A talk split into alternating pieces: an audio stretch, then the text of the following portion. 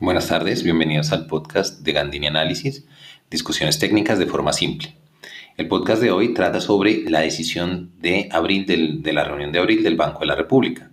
Digamos que siempre es importante uno estar haciendo seguimiento de las reuniones de los bancos centrales. Esta semana estuvo atestada de bancos centrales, la Fed, el Banco Central Europeo, el Banco de la República. Entonces siempre es importante hacerle seguimiento. Eso tiene un impacto en los mercados clave, mirar no solo eh, también el lenguaje y las decisiones que toman y más pues en esta coyuntura creo que cobra una mayor importancia donde literalmente en cada medida están, en cada, mm, perdón, en cada mm, decisión eh, y reunión, perdón, en cada reunión están tomando decisiones, era lo que quería decir.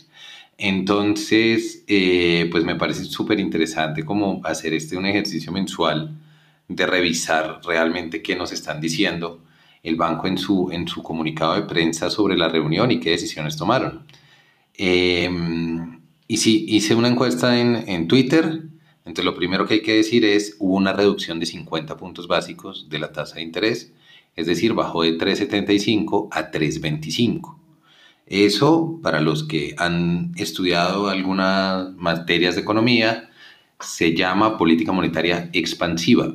Eh, cuando un banco central reduce su tasa, busca que los bancos comerciales empiecen a imitarlo e inyectar liquidez al mercado. Esa es una señal muy, muy importante. Tenemos que recordar que en la anterior reunión el banco también redujo 50 eh, puntos básicos, lo que quiere decir que va a un total de 100 puntos básicos que ha reducido la tasa, lo que implica que en los últimos dos meses ha pasado de 4.25 a 3.25. Es posible que sigan, si ven necesidad de, de reducir la tasa, que sigan bajándola, eh, pues por supuesto, tendrán que seguir ellos monitoreando, por lo menos hay margen de maniobra. No están como la Fed que la tienen 0% o el Banco Central Europeo que no tienen margen de maniobra con la tasa. Entonces, 3.25 es un margen amplio de maniobra todavía para el Banco de la República de seguir haciendo recortes. Digamos que cómo se, cómo se aterriza esto. Esta tasa aterriza a través de las OMAS transitorias, operaciones de mercado abierto. Estas operaciones de mercado abierto lo que son, en términos financieros, son repos, donde el Banco de la República presta a una tasa que puede ir como con el, piso, el piso mínimo de la tasa es 3.25 en este momento. Es esa tasa la que se aplica ahí. Pues con esa tasa mínima de 3.25 el banco puede prestar plata a los bancos comerciales y recibir títulos a cambio. Entonces digamos que eso fue lo primero. Eh, lo primero, digamos que eh, lo que está haciendo el banco en este momento es que toma una postura muy enfocada no al control, no al control de precios, sino al incentivo del crecimiento de la economía vía inyección de, dinero. La idea es que eventualmente los, bancos se trasladen, habrá que ver realmente estas, estas movidas de tasa de los bancos centrales, qué tan rápido pueden pasar ahí, porque pues no es una inyección directa de dinero en la economía que hacen los bancos, sino que toma su tiempo en, en afectarse y tiene que afectar pues la tasa, la tasa del, la tasa del banco comercial finalmente. Entonces, pues, si los bancos comerciales empiezan a ver una oportunidad de reducir tasas y de colocar en este momento, pues esto va a tener eh, un nivel mucho más em, efectivo, ¿no? En, en este tipo de cosas. Pero también pasaron otros tipos de eh, tomaron otros tipos de medidas que también vale la pena hablar, incluir a la Financiera de Desarrollo Nacional y a las sociedades titularizadoras para que puedan actuar como agentes colocadores de OMAS, es decir, que actúan en nombre del Banco de la República colocando las OMAS, operaciones de mercado abierto. Eh, flexibilizar el funcionamiento de los apoyos transitorios de liquidez con el Banco de la República. Una de las preocupaciones que es muy, muy válida del Banco de la República en torno a su, a su, a su misión es no solamente incentivar la economía, tiene que asegurarse que el sistema financiero esté eh, irrigado de liquidez. Entonces, ¿por qué? Pues porque en momentos coyunturales como este es el riesgo de liquidez el que puede empezar a reventar las compañías. Entonces, eh, asegurar la estabilidad del sistema financiero también a través de sus apoyos de liquidez es importante. Si ustedes eh, han seguido de cerca, digamos, las medidas que ha tomado el banco, es que en, cada, en cada una de estas medidas que ha tomado ha ampliado más el alcance de, los apoyos de liquidez, ha, también eh, se, ha, se, ha, alineado, por ejemplo, que entren los fondos de pensiones, los fondos de cesantías, las fiduciarias, las sociedades comisionistas de bolsa, que tengan acceso muchas más entidades del mercado al banco. y que esto pues les ayude también a, a solventar estos problemas que pueden venir, problemas de liquidez para, para ellas. Entonces, pues acá simplemente hablan de flexibilizar el funcionamiento sin, sin mayor detalle, pero pues es importante entender por qué están tomando estas medidas. Y digamos que esas dos serían lo que llamaríamos de política monetaria, ¿no? Eh, la siguiente sería, las siguientes tres que toma son de política cambiaria y es obviamente tratando de controlar el, el nivel de la tasa de cambio.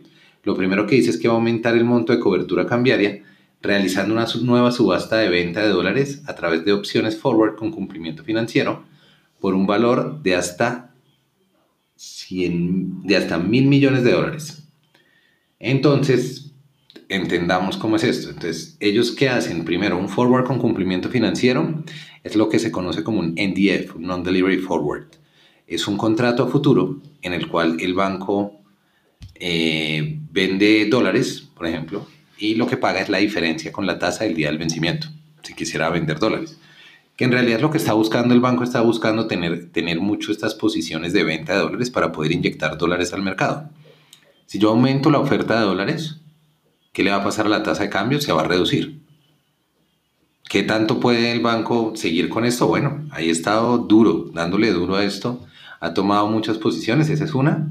La siguiente es renovar los forwards con cumplimiento financiero que vences antes del 30 de mayo de 2020. Estos forwards ya se habían tomado la decisión en, reuniones anteriores de hacer los forwards. Entonces renovarlos es hacer lo que se conoce como un rollover y es que cuando se vayan a vencer los vuelven a hacer.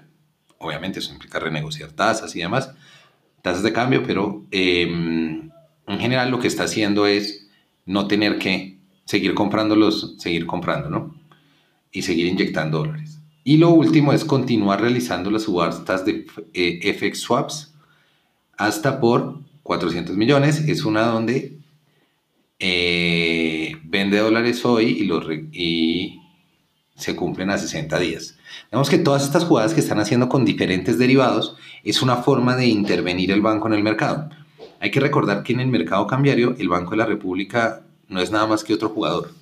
Claro, es un jugador que tiene una billetera importante, pero también tiene que calcular muy bien las operaciones que está haciendo.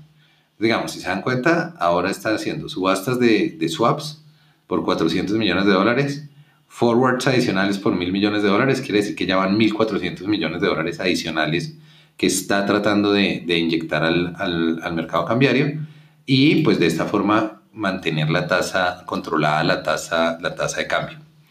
Si recordamos, otra, otra jugada importante que está haciendo el banco es comprar bonos corporativos de entidades crediticias, es decir, de bancos, y también está comprando deuda pública.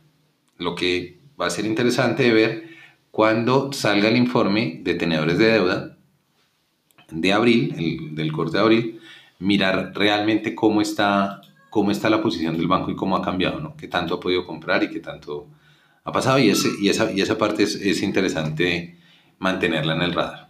Digamos que esto me parece chévere como para, para mirar eh, no habla nada de proyecciones, no habla nada de la situación en general. Dice que la Junta Directiva continuará monitoreando permanentemente la situación y tomará las decisiones que sean necesarias en desarrollo de sus funciones para contribuir al adecuado funcionamiento de la economía. Digamos que viene la reunión de mayo en la que en teoría no se debe, el banco no modifica tasa, pero en condiciones extraordinarias, como pues es obviamente esta, eh, el banco puede tomar la decisión de recortar tasa, lo que es muy probable que siga como con, un, con una postura agresiva de recortes de tasas. Entonces, pues esto es como lo que les quería traer, leer un poquito esto. Eh, es claro que el banco está completamente enfocado en, en políticas monetarias expansivas, tratando de promover el, el, el, crecimiento, está reduciendo, está reduciendo su, su tasa de intervención. Entonces eh, continúa reduciendo su tasa de intervención. Y em, creo que eso es como lo, lo, lo, que es relevante, es que se está empujando todavía mucho más el resto de las medidas. Esta reunión lo que hizo fue reafirmar que siguen en el mismo camino y em, tiene lo que se conoce como una postura dovish, que es que reduce las tasas. Entonces, Dovich reduce las tasas, por si en algún momento lo ven, son reducciones de tasas, buscando incentivar la economía. ¿Vale? Eh, bueno, eso era lo que les quería traer por hoy. No olviden que pueden seguir el informe semanal Market Update, tres datos a seguir, publicado cada lunes en mi página, gandinianalysis.com, para saber qué va a pasar esa semana o qué datos me parecen que son súper relevantes seguir. Pueden seguirme en Twitter, Rock Economist 1 o Gregorio Gandini, o revisar mis, y revisar mis columnas en Dinero cada miércoles. Eh, hoy salió, ayer, perdón. Ayer salió columna explicando un poquito los precios del petróleo y los mercados futuros. Y también les recomiendo oír el episodio anterior del podcast, que es como se complementa con este en términos de que habla del cierre de abril y de todo lo que fue pasando. Eso es como lo que les quería traer en esta tarde y que tengan un gran festivo y fin de semana.